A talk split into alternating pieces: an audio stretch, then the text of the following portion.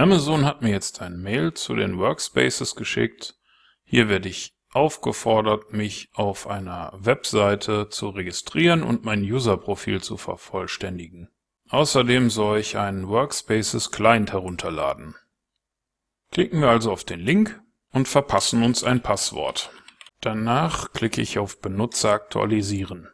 Wenn das Passwort zu kurz ist, geht das nicht. Hier gibt es jetzt unterschiedliche Softwareversionen für das jeweilige Gerät, von dem aus ich auf meinen Windows-Rechner zugreifen will.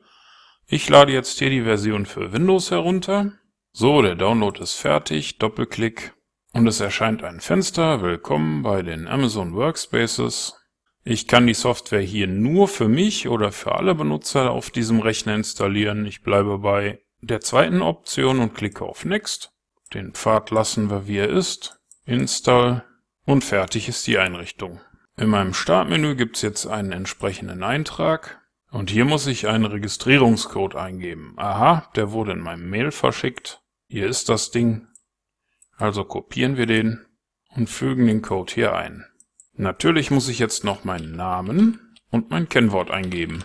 Sign in. Jetzt dauert das schon wieder etwas. Und was sehen meine Augen? Bei der Amazon Work Workspace Installation handelt es sich ebenfalls um einen Windows Server 2008. Das sieht hier aus wie Windows 7 und es gibt auch einen Desktop und ein Startmenü. Rufen wir doch einmal die Kommandozeile auf. Oh, die Tastaturbelegung stimmt schon mal nicht. Die amerikanische Tastatur verwechselt Y und Z. Aber das lässt sich sicherlich noch beheben. Wir sammeln mal die Systeminfo ein und starten parallel den Firefox, um den MetaTrader 4 herunterzuladen werfen wir noch einen kurzen Blick in die Systemsteuerung. Und auch hier wird uns angezeigt, wir arbeiten auf einer Windows Server 2008 R2 Data Center Edition. Der Firefox ist übrigens immer noch nicht einsatzbereit. Ah, jetzt tut sich was. Ich habe den Begriff metaquotes.net eingegeben und bevor die letzten Buchstaben erscheinen, vergehen einige Sekunden. Für 27 Dollar im Monat hätte ich da bessere Performance erwartet. Ich klicke mal auf Download. Okay, das scrollt hier genauso schlecht wie auf den anderen Maschinen. Aber der Rechner soll ja auch nicht als Haupt-Desktop-Ersatz dienen. Speichern wir die Exe-Datei und ich glaube, die Systeminfo lassen wir weg, das dauert bis heute Abend. Nach einem Doppelklick auf MT4 Setup Exe erscheint die Seite metatrader4.com und irgendwann baut sich auch nach und nach der Dialog für die Installation auf. Gott, ist das langsam. Jetzt passiert erstmal wieder minutenlang nichts. Wir klicken auf Yes und starten die Installation. Zumindest klappt der Datendownload im MetaTrader, aber jetzt geht's hier wieder nicht weiter. Die Arbeitsgeschwindigkeit von dieser virtuellen Desktop-Instanz erinnert mich ziemlich an meinen ersten Windows 95 PC.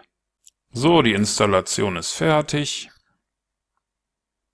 Schauen wir mal, ob und wann der MetaTrader 4 startet.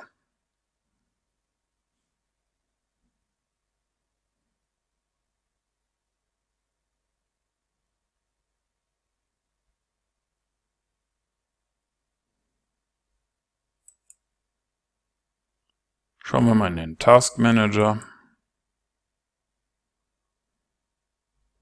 Und wir sehen, die CPU ist zu 100% ausgelastet.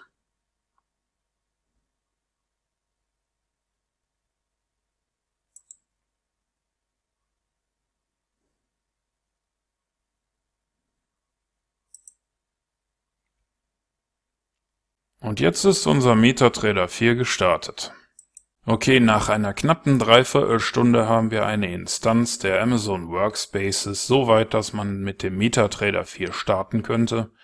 Allerdings bin ich nicht sehr begeistert. Die Geschwindigkeit ist viel zu langsam, die Kosten sind viel zu hoch für das, was geboten wird. Der einzige Grund, sich für Amazon Workspaces statt für EC2 Server zu entscheiden, wäre die einfache Installation, und die Unterstützung von unterschiedlichen Endgeräten für die Verbindung. Wer kein Problem damit hat, etwas mehr Geld auszugeben und wem die technischen Voraussetzungen für die Installation eines virtuellen Servers zu hoch sind, der kann vielleicht mit Amazon Workspaces glücklich werden. Ich werde das zukünftig nicht nutzen. Aber vielleicht legt Amazon in den nächsten Monaten leistungsmäßig auch noch nach und macht die Angebote etwas günstiger, dann könnte das wieder attraktiv für mich werden.